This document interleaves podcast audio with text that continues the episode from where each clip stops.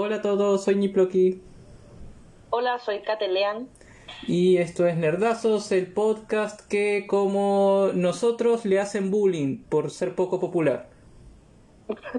¿Quién le hace bullying? Nadie le hace bullying. Bueno, pero no, no te da la presión de tener que superarte día a día. Así que cambié la frase. Porque, porque a nadie le importa. Porque a nadie le importa. Ya. Sí, qué mal. Empezando para abajo nuestro proyecto. ¿Cómo Ya. estás, pues, Niploki? ¿Cómo? ¿Cómo estás, Niploki? Tanto tiempo. Tanto tiempo. No sé, acá ando. Trabajar, o sea, hasta hace poco trabajando. Eh, le tuve que ir a comprar comida al gato. Estaba, está vacunado, a partir de hoy está al día con sus vacunas, así que mi gato es oficialmente superior a todos los antivacunas. Claro. Eh, sí. No sé qué más decir. yo, yo me tengo que poner la tercera dosis de la vacuna. Mm. ¿Y tú cómo estás? ¿Qué Pero tal, ¿Qué tal tu vida? Acá, encerrada, escribiendo, leyendo. Pero Eh. qué bueno, qué bueno que ya, eh, bueno, para el momento que estamos grabando esto, se está por acabar el toque de queda. Así puedes hacer esas mismas cosas, pero por elección propia. Claro, exactamente, sí. No, para mí lo importante de esta semana es que voy a terminar un libro que estoy escribiendo en conjunto. Ah, bueno. Eh, así que eso, pues segundo libro que terminaría en el año, un proyecto menos de la lista. Sí, siempre, siempre se agradece. Mm. Tenés que terminar el otro. Y tengo que terminar, o sea, tengo uno que es prioridad, tengo que terminarlo y otro que quiero terminar pronto. Mm, Pero ahí estamos, pues, sobreviviendo. mm. Y bueno, la, la vez pasada no, no dijimos nada al respecto, porque igual era el primer día, no, no se sentía todavía en el aire, pero ahora estamos en octubre. En octubre, sí. Claro, porque la vez anterior fue una, una entrevista, entonces como que va, no, no importaba tanto el, el contexto del mes, pero desde ahora avisamos que empiezan los capítulos temáticos de Halloween, terror y todas esas vainas. Porque eh, rara. Halloween no es el último día de octubre, Halloween es todo el mes. Todo el mes, sí. De hecho, eh, a nosotros no, no nos afecta tanto en ese sentido porque somos del hemisferio sur. Entonces, mientras ellos en el hemisferio norte están empezando el otoño, acá estamos empezando la primavera, cosa horrible, pero da lo mismo. Eh, pero para los gringos, ponte tú, como que ya se cae la primera hoja de un árbol al suelo y para ellos ya es Halloween Mm. ya entran en modo en modo calabazas y todas esas cosas. Igual no puedo culparlo si el Halloween igual es, es una buena fiesta como para prolongarla un mes. Como la Navidad, son las únicas dos que, que, que acepto con, con eso. Pero es que a mí me pasa con Halloween que la fiesta en sí como que me importa súper poco. Pero sí me gusta todo lo que Halloween genera eh, de forma como estética o temática en el mes de octubre.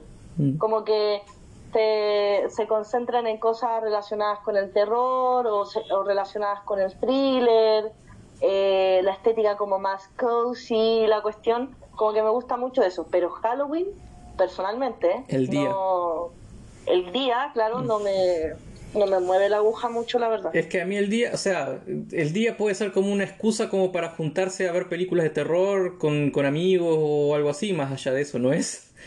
Pero para mí todo el espíritu de, de Halloween se, se prolonga en, en todo el mes.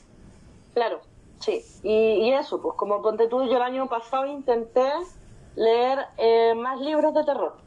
Mm. en octubre, me acuerdo. Y como que eh, tenía algunos libros pendientes de, de, de terror como más clásicos, ponte tú La Casa Infernal de Richard Matheson, y me, me propuse leerlo ese mes y me acuerdo que en Comiqueros también me propuse como reseñar más cosas eh, de terror. Creo, No creo que lo haga este mes porque tengo muchas reseñas eh, atrasadas, eh, que no tienen que ver con la temática, eh, pero, pero sí, me acuerdo que el año pasado hice por primera vez eso, que, que hay gente que lo lleva haciendo mucho tiempo. No, Sí, no, yo, yo trataba de ver películas de terror a- como una al día, que no, no siempre consigo eso, pero una al día, una cada dos días. Y sí, las reseñas en comiqueros eh, este mes son, son de juegos asociados al terror. ya. Spoiler, Bacán. para la, la- no sé cuán- cuánta gente coincide entre las dos cosas, entre el podcast y, y las notas de comiqueros, pero voy a reseñar Los Hombres Lobo de Castonegro y voy a reseñar Asesino en Serie. Ya. Queda un juego ahí nomás. Que son, bueno, son lo- los dos juegos de mesa así como de, de terror que creo que tengo en la, en la ludoteca, no tengo otro. No, yo, yo este mes yo creo que voy a, bueno, aparte de que quiero leer por fin Dune antes de ver la película, que se estrena el 21 de octubre, y que avisamos que probablemente el capítulo relacionado a eso esté en noviembre. Eh, quiero terminar un libro de Lovecraft, quiero leer a Stephen King, algo de él, porque hace tiempo que no lo leo.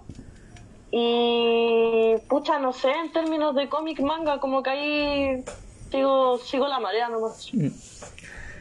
Hace, hace, hace, no sé, como un año que, que te lean no lea a Stephen King. En ese tiempo Stephen King salió, sacó 50 libros nuevos. Sí, es imposible de seguir. Yo ya asumí que con Stephen King y con Detective Conan eh, siempre voy a estar atrasada a menos que los autores respectivos se mueran. Mm. Y ahí termine como, como cuando se, se muere Stephen King, que espero que no sea pronto, no es que le esté deseando la muerte, pero cuando se muere Stephen King, como que ahí yo siento que va a haber posibilidad de que lo alcance. Mm. Eh, y lo mismo con Cocho Aoyama, pero mientras estén vivos, no, imposible. O sea, no sé, pues yo tengo caleta tomos de Detective Conan y sigo estando 10 tomos abajo de la publicación en España. En España, más encima, ni siquiera japonés. Entonces, no, imposible. Mm. Ya me, ya me rendí.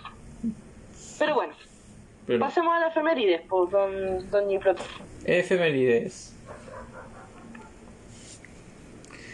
Muy bien, ¿qué pasó un día como hoy? 8 de... No, 9, 9 de octubre. Pues Yo ya había buscado el 8 como un idiota. Eh, Pero tú querías decir algo del 8, así que Sí. digamos que 8 de octubre. Va a ver como yapa. ya, es que el 8 de octubre pasó algo muy relevante para, para el episodio de hoy o para la época, que es que nació R.L. Stein, Oh, sí, súper relevante. Sí, sí, sí. Ya. que es un, un escritor norteamericano de... eh, ¿es, es norteamericano o es canadiense? No, es norteamericano. De eh, libros infantiles de terror. Bueno, iba a decir algo súper pesado. ¿El Stephen King para niños? Los gringos. No, no, no. Iba a decir algo. Es norteamericano, aunque sea canadiense. Muy bien, muy bien. Y... Pero es estadounidense. Sí. Es estadounidense, eh, de Maine, no mentira, es de Ohio. Eh, y nació el 8 de octubre de 1943. Sí. Y él, bueno, para los que no lo sepan, eh, por su nombre, él es el que. el autor de Escalofríos y de Pesadillas. Dos- entre otras muchas cosas, pero tiene como esas grandes sagas Sí. de, de historias, que son historias cortas, pero bajo esta premisa de, de que son todas de terror y qué sé yo. Yo llegué Él a un tener... gran... ¿Cómo? Dile. No, dale. No, que yo llegué a tener la colección completa de libros, al menos los que llegaron, los que yo me enteré que salieron en español de escalofríos. Wow. No, yo sabéis que creo que de R.L. Stein leí algunas cosas, muy pocas, cuando eh, iba a la biblioteca de Santiago. Y estaban, habían algunos de sus libros y creo que un par de veces saqué algo de él y lo leí. Pero nunca he sido como gran, gran fan de, de R.L. Stein. Y como ese tipo de terror, ¿cachai? Em, del género, totalmente. Sí. Me, me da- me dan risa como su, o sea, no me, da- me gustan sus títulos, que son como El fantasma del auditorio, El retorno de la momia, El ataque de los espectros del cementerio, como ese tipo de, de historias. Y bueno, eso fue el- la yapa de- del día de ayer. Eh, ¿Qué pasó La un día yapa. así como, como hoy Dale tú primero con el, con el evento. con el evento? Ya. Que también tan- tangencialmente relacionado con, con la época. eh, un día como hoy, pero de 1986, eh, estrenaba El fantasma de la ópera. Sí, pues está súper relacionado con el tema. Sí, un- el fantasma de la ópera se considera una obra de, de terror. ¿Se considera el fantasma un monstruo? Sí, es casi, es casi el panteón de los monstruos, de los grandes monstruos de la literatura. Mm. Y bueno, nunca vi la obra, nunca vi las películas y nunca leí el libro, si es que tiene libro. Así que soy un completo ignorante del fantasma de la ópera. Eh, excepto que sé que tiene un musical y que tiene unas canciones ahí bastante buenas. Nada más. Yo leí la novela hace mucho tiempo, es una novela, estoy leyendo acá Wikipedia, no es que me lo sepa de memoria, bueno, sí sé quién lo escribió, pero a lo que voy es que lo publicaron en el 2010. Es de Gastón Leroux, probablemente lo estoy eh, pronunciando mal, pero da igual. Eh, y es una novela gótica. Eh, y también vi la película, que creo que es la última versión, eh, que obviamente es musical y, y tiene una, un personaje, la, la protagonista es como que tiene una voz muy muy aguda. Me acuerdo, bonita, pero muy muy aguda la o sea, la, la voz. Es del 2004, la que vi yo, la versión cinematográfica. Mm, Eso. Eso. Y en los nacimientos tenemos uno que, bueno, no, no es muy relacionado a la temática que, que tratamos en el podcast, pero ya que hemos hablado tangencialmente de él, eh, decidimos nombrarlo y es que el 8, perdón, el 9 de octubre de 1940 nació John Lennon. Ya. Eso. ¿Y cuánto Eh, tiempo desde eso. su, desde su nacimiento hasta, hasta que fumara marihuana por primera vez? Haber tenido unos veintitantos años, o sea, primera vez según Wikipedia, haber tenido como unos veintitantos años. La primera vez, primera vez, no sé. Eh, y bueno, te, te había otro cumpleaños que te emocionaba harto. me emocionaba harto porque el 9 de octubre de 1964 nació nada más ni nada menos que Guillermo del Toro, el director mexicano de cine de, por ejemplo, El laberinto del fauno, de las películas de Hellboy. Sé que existe otra película de Hellboy, pero no la he visto y he, le- y he leído y he escuchado tan malas críticas que para mí las películas de Hellboy son las que hizo Guillermo del Toro, ¿ya? Ya.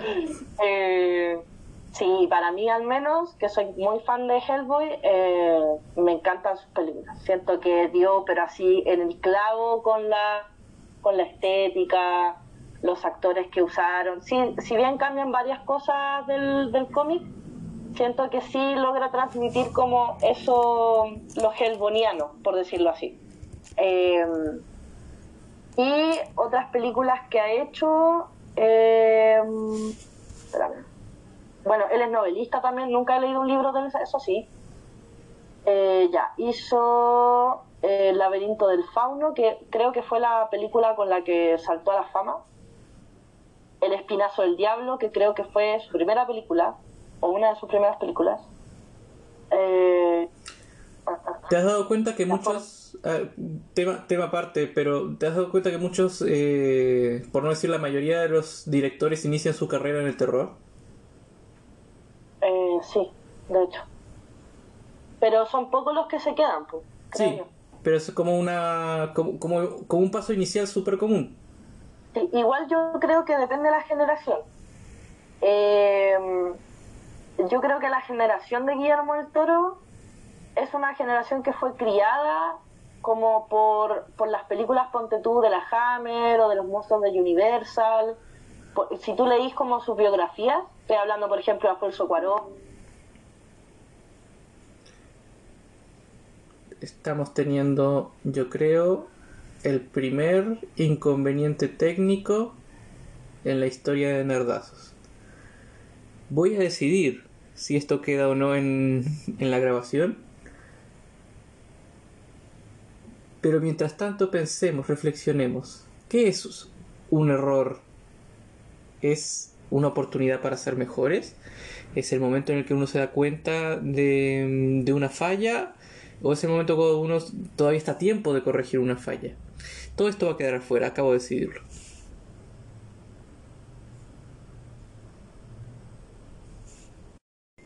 Yo siempre estuve aquí, eres tú la que se fue. No, estaba hablando que al no me di cuenta. que lo estabas escuchando.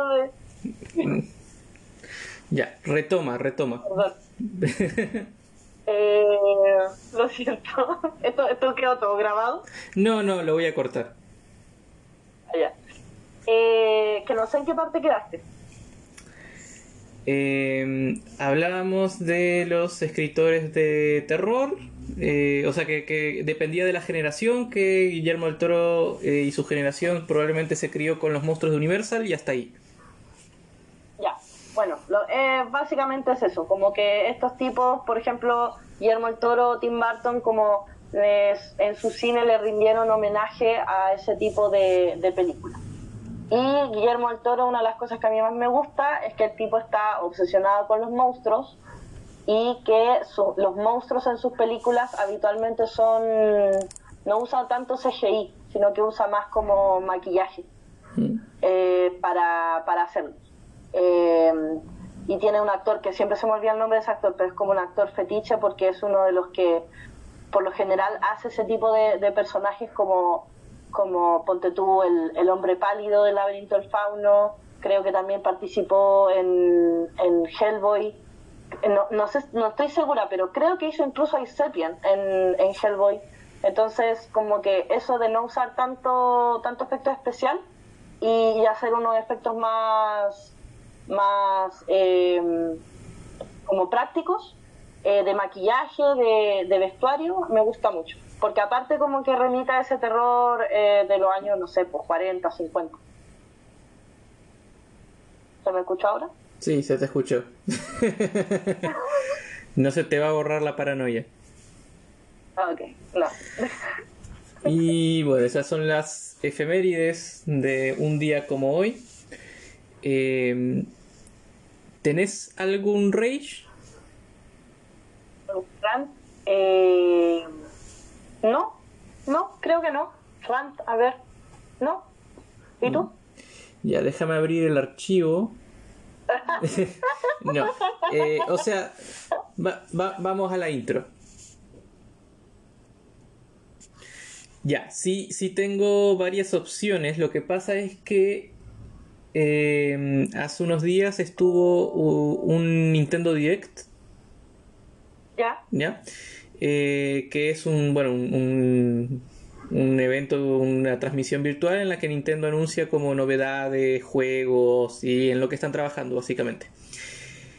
Y eh, revelaron el cast de eh, la película animada de Mario Bros.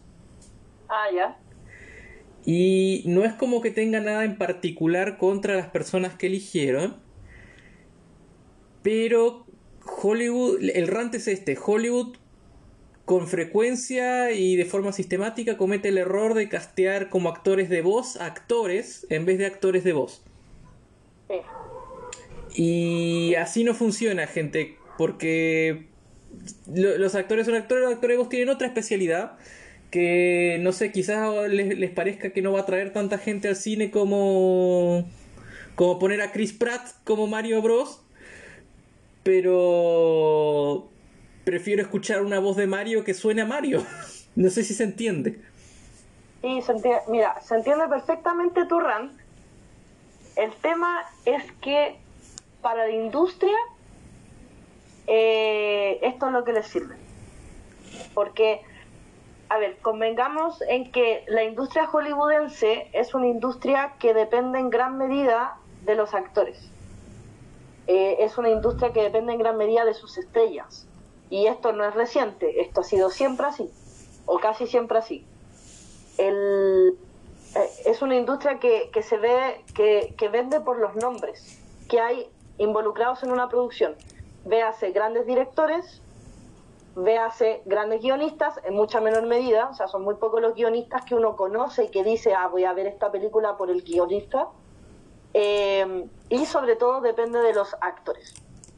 ¿Qué pasa con el, cine de animación? Que en ese sentido el actor se pierde, porque no va a aparecer necesariamente él en persona. El personaje puede que esté basado en él, pero también puede que no. entonces lo único que tiene, tenemos del actor es la voz. Y por eso es que se eh, le da más, o sea, se le da eh, el trabajo a actores famosos en vez de actores profesionales de voz. Porque la, tenéis que vender de algo, o sea, yo sé que una película de Mario va a vender porque es de Mario Bros. Eh, o una película de Disney, una película de Pixar ya venden porque son de Disney o son de Pixar. Pero también depende mucho de los actores que están involucrados. Entonces, por eso es que la industria decide eh, por un tema de marketing básicamente, eh, poner actores. Y poner ahora a Anya Taylor Joy, que debe ser una de las actores jóvenes que más se está eh, vendiendo, a Chris Pratt, que claro, no será Robert Downey Jr., pero estuvo en el MCU, entonces vende, y así. O sea, entiendo por qué lo hacen, pero igual, igual me enoja. No, sí, obvio, por eso te digo, yo entiendo tu run, pero, pero es así como funciona, lamentablemente, ¿cachai? Y a veces, claro, el resultado es, es bueno, ¿cachai? Ya yo no digo que todos los actores que ponen a hacer voces en películas animadas lo hagan mal. Eh, por lo menos los gringos como que algo se manejan. Cuando lo han hecho en Chile, por ejemplo, ha sido un desastre, un total desastre. Eh, o en, España también pasó hace poco con la serie de... ¿Cómo se llama esta? esta las, Memorias de Idún que claro, iba a ser uno de los grandes estrenos porque Memorias de Idún es de una autora de fantasía española que es súper conocida y que casi toda nuestra generación en España comenzó a leer gracias a Laura Gallego. Sacaron la serie, pusieron a actores en vez de actores de voz y el doblaje fue un desastre. Y a la gente, a nadie le gustó. Pero es por eso, porque es una industria que depende de sus estrellas, lamentablemente. Por eso también es que, eh, ¿cómo se llama? Estos tipos eh, hacen las películas. Como, ah, sí, yo tengo un rant, ahora me acordé. hacen las películas ellos con sus actores, ¿cachai? Por ejemplo, eh, adaptan eh, películas de otras nacionalidades a su, aparte de a su idioma, por lo general, a sus actores, ¿cachai? Porque hay otras industrias cinematográficas donde el actor no importa tanto, o sea, donde el nombre del actor no importa tanto, importa el, papel que haga, importa el guion, importa la, la, calidad de la producción en general. Y mi rap va también en eso, un poco solapado a esto, que es que en, creo que este viernes se estrena una película en Netflix que se llama eh, The Guilty o The Guilt o La Culpa, eh, protagonizada por Jake Gyllenhaal que yo no he visto la película, obviamente porque todavía no la estrenan. Probablemente la película vaya a ser buena. Jake Gyllenhaal es un excelente actor, a mí me gusta bastante. Pero esta película es original, eh, o sea, la, la película original es creo que danesa. Yo la vi hace un par de años cuando estaba en el diplomado de guion. La película, la original, es buenísima porque es de esas películas que no sé si tú has visto alguna vez algo así, que es que ocurre en un solo escenario, en un solo, en, un, en una sola locación. Que para hacer algo, algo así, a nivel de guion, tenéis que ser un genio. Para que una película se sostenga con un actor y en una locación. Eh, y claro, se trata así como a la rápida de un tipo que trabaja creo como en el 911, versión danesa, eh, y recibe una llamada. Entonces toda la película es este tipo hablando, tú escuchando en off la voz de la persona que lo está llamando y a través de eso tú te enteras de toda la historia. Y es pero buenísima. ¿Qué me pasa? Que por qué los gringos tienen que ser siempre sus versiones. ¿Por qué? ¿Por qué esa cuestión de, de voy a conocer este, este buen guion, esta buena historia a través de los gringos, siendo que ya existe una versión original? ¿Por qué no popularizar? O sea, yo sé que eso no depende necesariamente de los gringos, pero ¿por qué no, no vamos a la fuente original? Lo mismo que hablábamos unos capítulos atrás. ¿Por qué no vamos a la fuente original, que ya no es suficientemente buena? ¿Por qué siempre tienen que haber versiones o reversiones? ¿Cachai? Y en este caso de los gringos.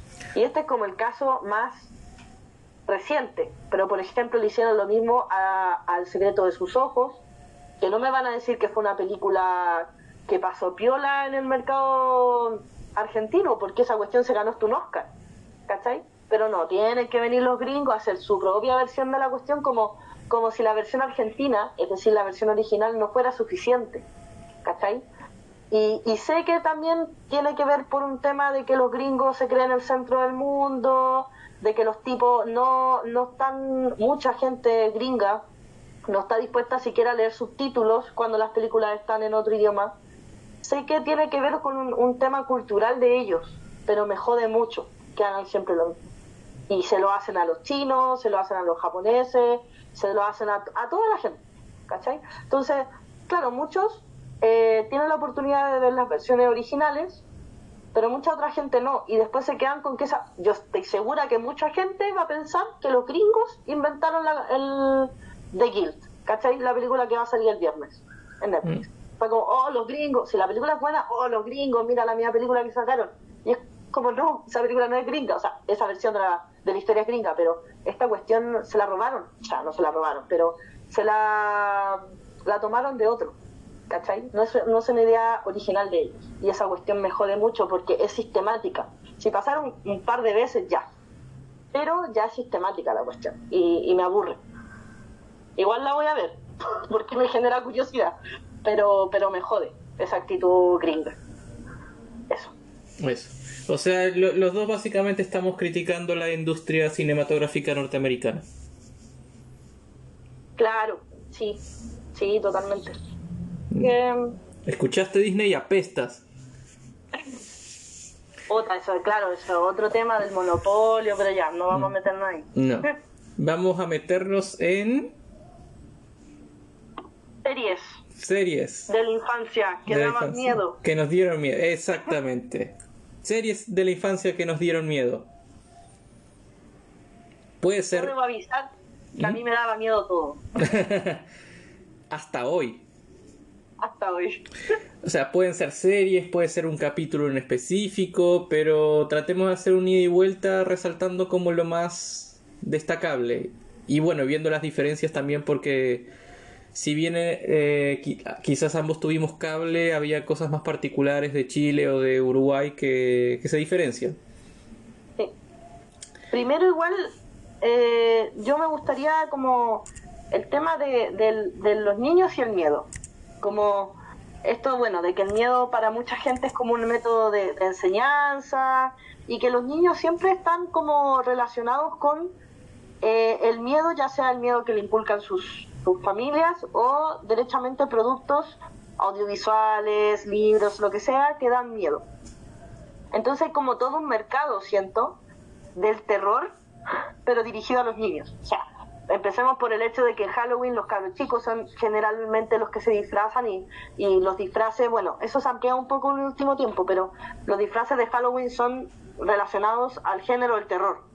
Son monstruos, son... No sé, a mí me perturba un poco como ver a un niño disfrazado de, de Jason, Porque es como loco, es un asesino serie. Pero, pero ya. Entonces, siento que por eso decidimos hablar del tema de las series animadas, porque hay muchas series, animadas o no, pero eh, dirigidas al público infantil, que, eh, que dan miedo. Y no dan miedo como por, por accidente. Están hechas para que den miedo. ¿Cachai? Entonces, hay un tema ahí con el, miedo y la infancia y, cómo se explota eso a nivel industria de entretenimiento. Mm. Igual yo quiero diferenciar, o sea, al menos yo, eh, voy a hablar de cosas que daban miedo, miedo o, que me dieron miedo, no cosas que fueron como jaja chistoso, usemos la, la estética, entre comillas, del miedo como para hacer una serie, como no sé, Beetlejuice. Ah, claro. O lo que hablábamos la otra vez de los locos no, no, acá vamos a hablar de, de cosas que, de nuevo, series que o, películas que estaban hechas para dar miedo, pero que estaban dirigidos a un público infantil, como por ejemplo la serie de Los cuentos de la cripta. Sí, eh, aunque eso no era tan, tan, tan para niños. Pero, pero, o sea, por lo general no, era como, ponte tú, hago la distinción en una serie hecha eh, de temas como, paranormales o sobrenaturales, eh, dirigida a un público más infantil o adolescente, como por ejemplo los cuentos de la cripta, versus una serie que estaba que también tocaba temas como de fantasmas, de monstruos y qué sé yo, de una manera un poco más seria, porque estaba dirigida a un público adulto, como puede ser, por ejemplo, los archivos secretos X. Sí, sí, sí, sí. ¿Cachai? Sí, sí, sí. No, si no, yo podría. Entonces, a es- Yo podría hablar, no sé, de Buffy. Claro, no, tampoco vamos a hablar acá de, de, no sé, pues no, es que cuando niño vi Freddy Krueger. Sí. Obviamente tú viste esa película, si viste esa película teniendo 8 años, lo hiciste o a escondida de tus padres o porque tus padres son unos irresponsables. O sea, Pero- o sea, ojo, yo, yo tenía 6 o 7 y veía Buffy. Ya. Bueno, tus padres ahí quizás... o hay, o padres que también tienen una- un método de crianza que es más como ya, que vea lo que sea, tiene que, tiene que curtirse, ¿cachai? que no necesariamente es una actitud irresponsable, sino que es una decisión de crianza. Pero a lo que vamos es eso, como nos vamos a centrar en, en- en series de la infancia, dirigidas a un público infantil o juvenil máximo, que daban bien, Ujú, ya fuera por lo general o a veces. Sí. ¿cachai? Y bueno, en ese sentido quiero hacer como una pausa chiquita para poner un opening de algo. A ver si lo identificas.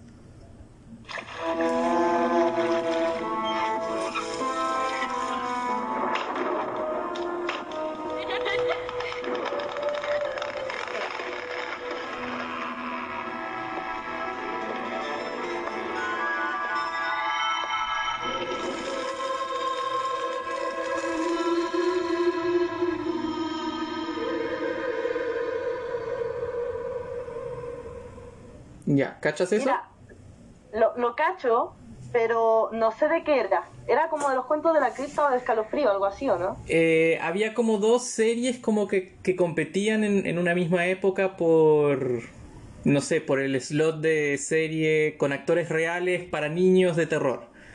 Que una era Escalofríos, adaptada de los, de los libros directamente, o las historias de los libros de, de R.L. Stein. Y estaba esta, que es eh, Le tienes miedo a la oscuridad. Ya. Que en mi opinión era mejor que Escalofríos. Mira, me salió el tiro. No sé si tú la, la viste en algún momento, si la cachas. Pero la premisa del show es, o el hilo conductor, es que todas las historias son literalmente historias. Son un grupo de niños que se junta a la medianoche en un bosque, que no sé cómo conseguían permiso para hacer eso, pero lo hacían, Padres irresponsables. alrededor de una fogata a contar historias de terror. Y era como un club que ellos tenían. Ya. Y eh, bueno, en, en un punto eh, introdujeron al hermano de uno de ellos y luego cuando ya lo- los, los principales se hicieron muy grandes, como que hicieron un salto temporal y el, el hermano crecido re- rearmó el, el grupo o el club con amigos de él. Ya. Y Eh, honestamente las historias la mayoría del tiempo no eran, no eran muy de miedo, pero tenía sus momentos. Ya. ¿Sabéis que no. Creo que no la vi. Creo que no la vi. Eh, como estaba buscando imágenes en Google y, y creo que no la vi. Eh, pero para mí ese rol lo cumplió los cuentos de la cripta. Mm. Todo el rato. Es que los cuentos de la cripta ya eran como un paso más. eh, Era. Era ya más para adolescentes, yo creo. Sí.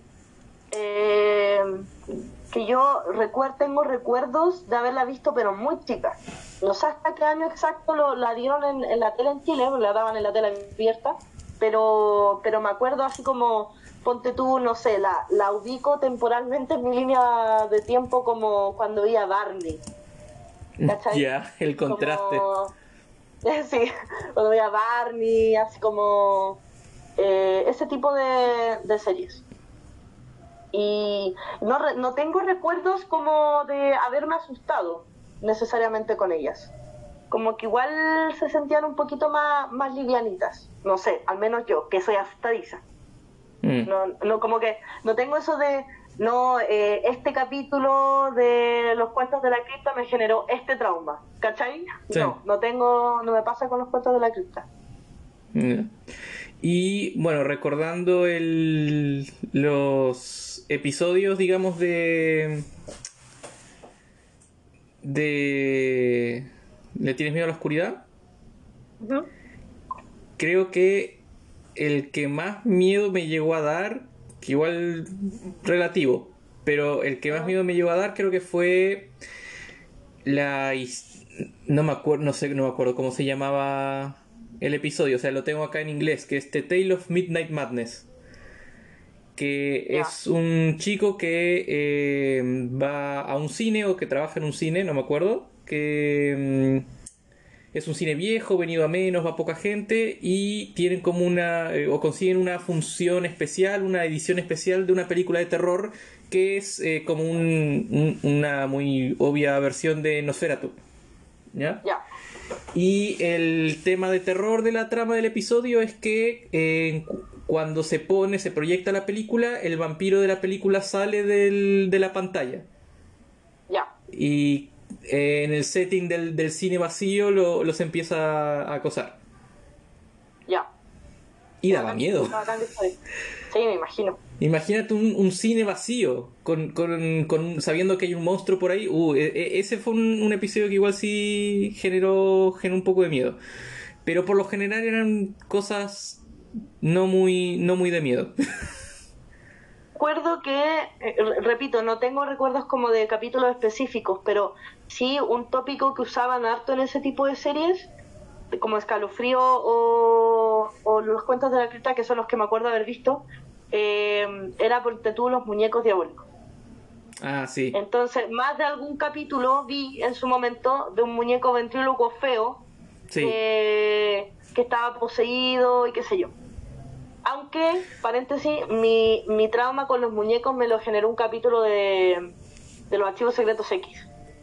Pero, pero sé, pero sé que en escalofrío los cuentos de la críptica, eh, cuentos de la críptica, bien, cuentos de la cripta, más de algún capítulo de eso debe haber salido. O de payasos, ¿cachai? Que eran como, como las típicas cosas que le daban miedo a los niños.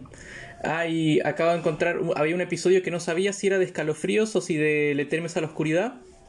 Y acabo de verificar que es de Le temes a la oscuridad, que es un episodio de un chico que tiene un monstruo en el sótano. Ah, ¿Ya? Eh, que mm, se, se activa, se, se manifiesta solamente eh, cuando hay música detrás de una puerta y como que lo trata de absorber y comérselo básicamente. Y el episodio termina con el chico encerrando a un bully en el sótano con música y literalmente tradea la, la vida del, del bully por una bicicleta nueva. Y te dan, y te dan como a entender que va a ser lo mismo con la hermana. Oh, Brigia. Sí. Esos dos son como los episodios que más, más destaco de, de- de esa serie. Me pasa, mientras te escuchaba hablar y acordándome de, de estas series, que quizás una cosa que, que pasa con esas cosas, con ese tipo de productos es que eran muy gringos. Sí. Entonces, habían cosas que obviamente te dan miedo porque lo estás viendo y qué sé yo, y al, y al final apelan a miedos súper universales en, Mm. teo- en, en- en su forma más básica, ¿cierto? La oscuridad, ponte tú, eh, qué sé yo. Pero, pero me pasa que tenían cosas tan gringas que eh, de cierta manera te ayudaban a sentir como, ya, esto me da miedo, pero es poco probable que me pase a mí porque, por ejemplo, mi casa no tiene sótano. Sí. ¿cachai? O mi casa no tiene ático, o, o más allá de mi patio no hay un bosque, ¿cachai? Sí. Eh, cosas así, como que Mm. eran eh, esos típicos miedos Eh, gringos, po. ¿puedo, puedo decir algo respecto a eso?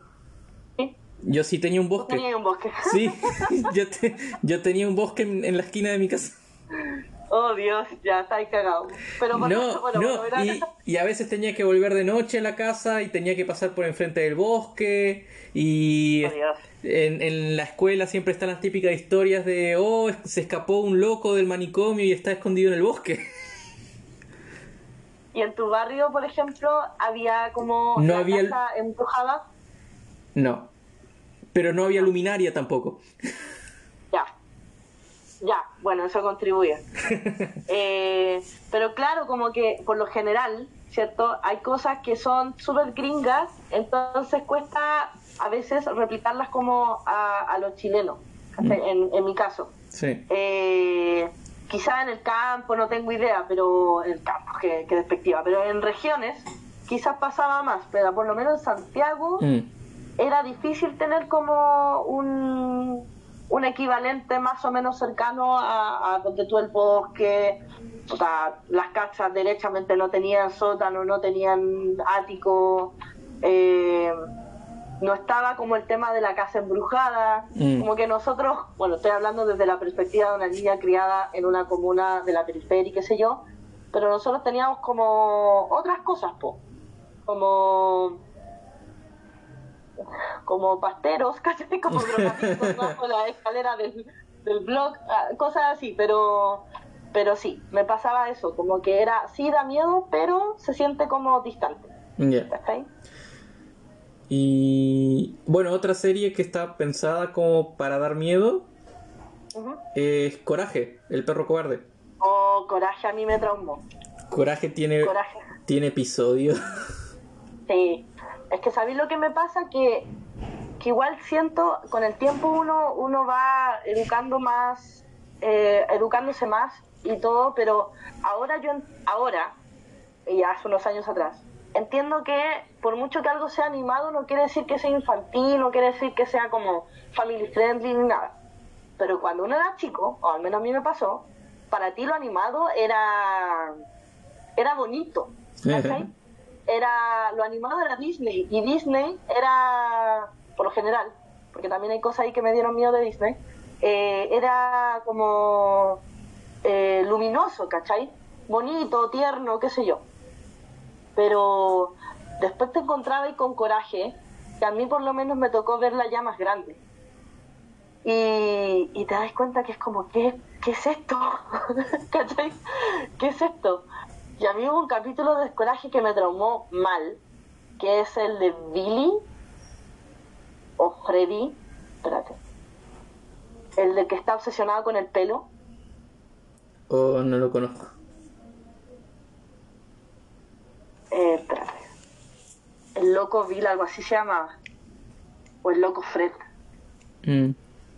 El No loco sé, yo, Fred. yo de, de Coraje no vi todos los episodios. Porque el Cartoon Network no era un canal que tuviéramos mucho. Ya, mira, te voy a mandar una foto por interno a ver si, si te desbloquea algún recuerdo. O sea, el, es posible. el ¿cómo se llama esto? En Coraje hay un capítulo donde a Muriel la va a ver como un un primo, un sobrino, no me acuerdo, un familiar. Ya, ca- cacho, tipo? cacho la foto, pero no, no cacho más. Ya. El tipo ya va a ver todo y el tipo estaba como obsesionado con el pelo. ¿Cachai? Con el pelo humano, con el, con el, con los furros. El tipo Ya. era un furro. Fred se llamaba. Fred, sí, el loco Fred. Y lo que hacía era eh, depilar. Como que veía algo peludo y lo depilaba. Entonces, ponte tú, en un momento cuenta la historia y no sé, pues dice que cuando era niño se enamoró de una chica que tenía como unas trenzas enormes y después te muestran a la misma cabra chica como calva. Entonces, se obsesiona con coraje. Porque es un perro, entonces tiene pelaje, qué sé yo y, y tiene unas escenas muy, de verdad que son muy perturbadoras, como ponte tú, Muriel no dándose cuenta de nada, Coraje cagado de susto porque tiene al otro lado de la mesa este tipo que lo mira fijamente, sonriendo, y, y tenía una frase eh, que repetía cada rato y la voz más encima que tenía, por lo menos en, en, en español, era muy perturbadora, muy perturbadora. Y yo me acuerdo que este trauma como que, ¿caché? Cuando lo, lo bloqueas un poco, como que yo vi ese capítulo siendo más o menos chica y como, oh, qué terrible la cuestión. Y yo siempre he tenido como un trauma con estas sonrisas muy grandes, como de, guaso, de, de guasón, ¿cachai? Eh, y una vez conversando con una amiga, empezaba a hablar de coraje y ella me desbloqueó este recuerdo. Y cuando lo, lo me acordé fue como conche tu madre, así como pinche, pinche dibujo animado, de verdad. Porque de verdad me da demasiado miedo ese tipo. Mm, Fred, el loco Fred. un loco Fred. Yo de coraje me acuerdo como que daba miedo, pero no, no tengo como un episodio en específico que, que me haya marcado. Probablemente porque, como dije, no, no teníamos mucho Cartoon Network, teníamos más Nickelodeon. Ya. ¿Y ponte tú algún especial de Halloween de, de Los Simpsons? Eso lo, ¿Te lo- acuerdas que te diera miedo? lo tenía notado también, o sea, lo tenía notado porque los Simpsons hacen eso, hacen como todos los años un, un episodio de, de la casita del terror, del horror, no sé cómo lo, lo traduzcan, pero ninguno me dio especialmente miedo. Eh, estoy tratando de acordarme porque, bueno, yo, yo estaba más en tono con, con los antiguos. Pero ¿Ya? no, no hay ninguno que me haya marcado tampoco mucho. Eh, no, a mí tampoco. ¿Sabéis que me marcó más como especiales de Halloween? ¿Mm? El de uno de los de, de Arnold. Sí, lo tengo anotado también. El del tren era brígido ese El del tren. Ah, yo tengo, yo tengo anotado el de El cochero sin cabeza. También, sí, es que, también. es que Arnold tenía sus cuando quería tirarse por el terror lo hacía muy bien. Sí, sí, ese, ese capítulo, me acuerdo, el del tren, que es como un tren maldito, que, Sí. que pasaba como, El- asumo quizá en, en Halloween, eh, y se llevaba como gente, así, era muy brígida, era muy buena la historia, me acuerdo. El tren Y daba 13 miedo. creo que era. Sí, y, me, y daba bastante miedo, y también el del cochero sin cabeza, que obviamente una referencia al jinete sin cabeza, Sí. pero, pero era muy bacán. Sí, no, el, el, el cochero sin cabeza eh, fue un, un especial de media hora, creo. Más encima. Más encima. Y también me resonaba mucho porque... Oh, se desconectó que te lean de nuevo. Eh, voy a seguir la historia igual. Y cuando vuelva la, la pongo al, al tanto. Yo... Ahí volviste. Eh, decía que yo eh, veía el episodio de Arnold que ellos, bueno, iban a caminar por un parque. Pero el parque igual era parecido al bosque que yo tenía cerca. y... No, no. Y eh, bueno, no teníamos cocheros en donde vivía, pero teníamos caballos con carro. Oh. Así que igual tenía su Aparte cosa. que, sí, yo me acuerdo de ese capítulo que tenía algo que ver como con el, como que lo escuchaban venir primero, como que se escuchaba el traqueteo, típico Sí. del, del carruaje, del caballo. Sí. Entonces, oh, qué, qué miedo, qué miedo vivir, qué miedo ser tú. qué, qué feo vivir cerca de un bosque en una zona casi no urbanizada. sí. Por varias razones. Eh, de cosas que me traumaron cuando chica, sabéis que hay una eh, la película esta de la historia interminable. La- la- ¿Viste la historia interminable? La clásica. No, pero decís la parte del caballo. No, Ah. no, esa parte apenas. Mm. No, pero el, para los que no lo sepan, en la historia interminable, tanto película como libro, hay un monstruo, que es como el monstruo de, de, la, de la historia, que se llama el Comork, que es como un lobo muy grande, de ojos verdes, y eh, es como el gran, uno de los grandes villanos, por, por decirlo así. Y en la película, la película a mí personalmente nunca me gustó, eh, pero la parte del Gomork en la película es terrible. Terrible en el sentido de que da mucho miedo. Porque es como que el lobo está en una cueva, ¿cachai? Y, y en- de momento como que se empieza como a avanzar hacia la luz su cabeza, porque es muy grande, entonces como que tú ves la cabeza del mono, más encima que no es algo digital, porque la película igual es antigua, es como de los 80, entonces como, como un animatronic. Y, y avanza, entonces tú ves como ponte tú los ojos brillantes y luego ves como la forma de su cara y la cara da mucho miedo. A ver, voy a buscar una foto. Esto no le sirve de nada a la gente que está escuchando el podcast, pero para que Giploki se acuerde o lo, lo conozca, yo le mando fotos. Y lo ponga en Eh, el, en el video de YouTube. Tenemos canal de YouTube. De hecho, sí. Ah, sí, entonces sí le puede servir a la gente. Ya, pero da mucho miedo ese pinche lobo. Aparte de que es malo, po, y Mm. como habla y toda la cuestión. Es muy brígido. Pero me gusta mucho el... eh, lo, lo que da miedo es ese como... como recurso audiovisual. De que escuchas la voz pero no lo ves y lo, lo empiezas a ver como poco a poco, esa es muy bacana. Es la mejor escena de la película, pero por lejos. Y eh, bueno, no, esto no es de nuestra época, pero no sé si viste la serie eh, Over the Garden Wall. Eh, sí. No, creo que no la vi toda, pero vi... ¿Cómo no puedes verla toda? Son como ocho episodios de tres minutos. Es que nunca la encontré toda. Porque nunca la, vi- nunca la vi en el cable. Mm. Pero esa serie tiene como un monstruo igual bien heavy para, para algo de niños. El principal. El principal, sí. Y ya que estamos hablando de cosas modernas, el, el Lich en Hora de Aventura también, si fuera niño cuando lo, lo vi, quizás me daba harto miedo, porque igual el Lich es como también bien heavy. No, esa, ese no lo cacho. Pero... El Lich, o es que eh, es literalmente un Lich. es eh, un, un- como una representación de la muerte en, en, en Hora de Aventura.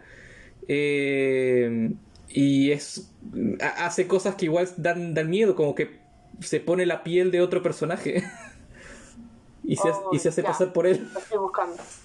Eh, Ya lo- y, me imagino un niño viendo eso, eh, pucha, igual, igual se ha Traumático. sí, se ha traumado.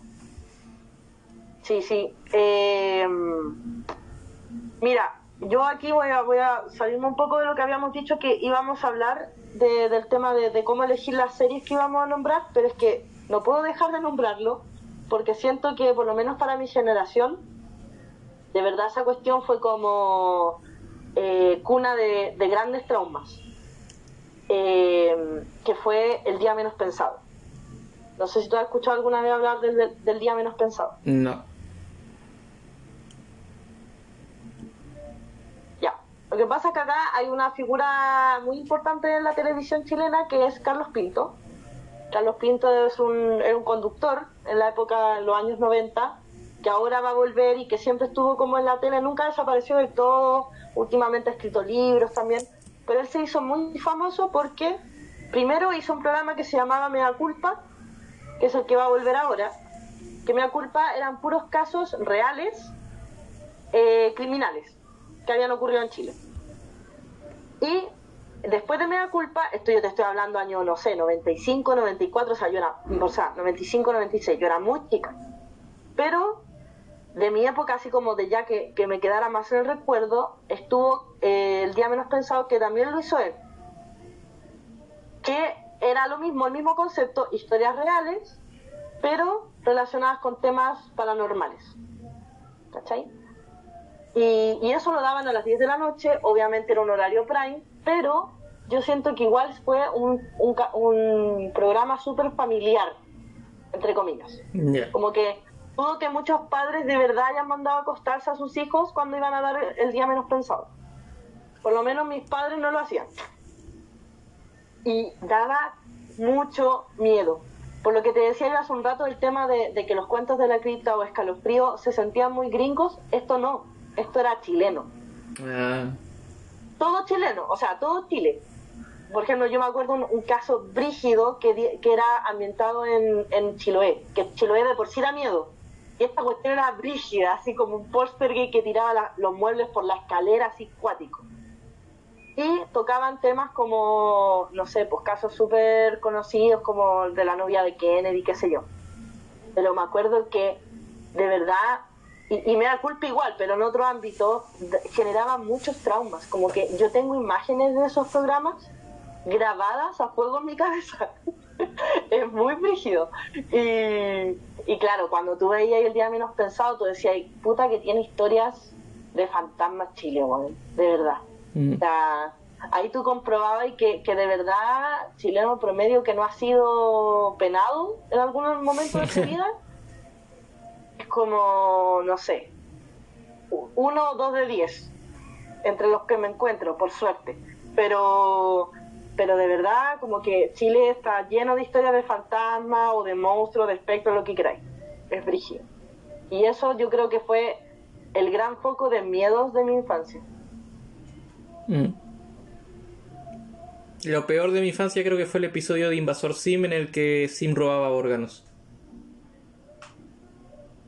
¿Qué? Hay un episodio de Invasor Sim. Nunca vi Invasor Sim. Bueno, Invasor Sim es toda un- una cosa en sí misma. Ya. que tiene varios momentos, pero el peor para mí fue un episodio en el que para que no descubran que es un alien en un chequeo médico, se puso a robar órganos de niños Oh, qué brillo. y meterse y se los metía en el cuerpo y dejaba otras cosas de reemplazo en, en lugar de los órganos. Es que a mí eso me pasa con lo- los los dibujos animados gringos de esa época que de verdad de repente hacían cuestiones muy perturbadoras y y como que no sé. O sea obviamente los creadores se debían dar cuenta pero como que pasaban súper piola bajo Mm. el radar de los adultos que debían controlar que ese tipo de, de información no llegara a los niños. Y, y de repente te comí cuestiones súper perturbadoras. Por ejemplo, yo, y, y perturbadoras en todo sentido, de como que te da miedo, alusiones como súper sexuales, ¿cachai? Sí. Eh, Rocco con, la- que- con las cosas sexuales se pasaba. sí. O a mí me perturbaba mucho, ponte tú, eh, la vaca y el pollito. También. O mm, había uno que eran como de dos, estos que son súper feos, que después se como que hay casi de una Ren y Stimpy. una eso de verdad con Remy Stimpy yo era como pero más grande ¿eh? quizás por eso me daba cuenta pero más grande yo veía y decía como ¿qué es esto? ¿cachai? Eh, como que en ese sentido los monos gringos eh, pasaban más piola porque llegó un punto que con el con el anime yo hice ese switch y, dije ya el, el anime como que me puede mostrar o me puede llegar a mostrar cosas más brígidas pero con el, las cosas gringas, eh, ya recientemente, ponte tú con el concepto o con el, el, el- el canal Adult Swim y Ricky Morty, ¿cachai? Eh, ahí tú dices como ya, obvio, esta, cuestión es animada, pero es claramente para adultos, pero onda, en mi adolescencia había muchas cuestiones que de repente tú caes como, ¿qué onda? Efecto, esto no lo deberían ver niños. Era bien brígido. Oye, oye, ¿y películas de Disney que en algún momento te dieran miedo? No, no, no que me acuerde. Puta, mí sí, yo me acuerdo con Blancanieves. Esa escena clásica de, de la bruja, eh, o sea, de la madrastra, pero ya convertida en, en bruja, en vieja, eh, como yéndose por una trampilla. Ya. eh, que de hecho hay, hay GIF ahora y todo, pero como que esa imagen era muy perturbadora porque, por lo que me acuerdo, como que se ponía todo en negro excepto sus ojos. Y el final de la de la de ella, de ese personaje también es bien perturbador. Y otra parte, otra escena que me daba mucho miedo cuando niña era la de policías y ratones cuando Ratigan eh, están en el, en el reloj, en el enfrentamiento final con Basil, y como que como que asume ahí que Ratigan es una rata. ¿Cachai? Como esta distancia entre, entre ratón y rata, y ahí como que se transforma así como en una bestia. Como que incluso se saca la ropa y toda la cuestión. Y muy enardecido se va a perseguir a Basil. Esa parte me daba mucho miedo cuando yo. Mm, Yo de Disney la verdad no, no, no hay nada como que me haya especialmente traumado. Vamos a hacer una pausa chiquita porque se nos está acabando el tiempo y volvemos.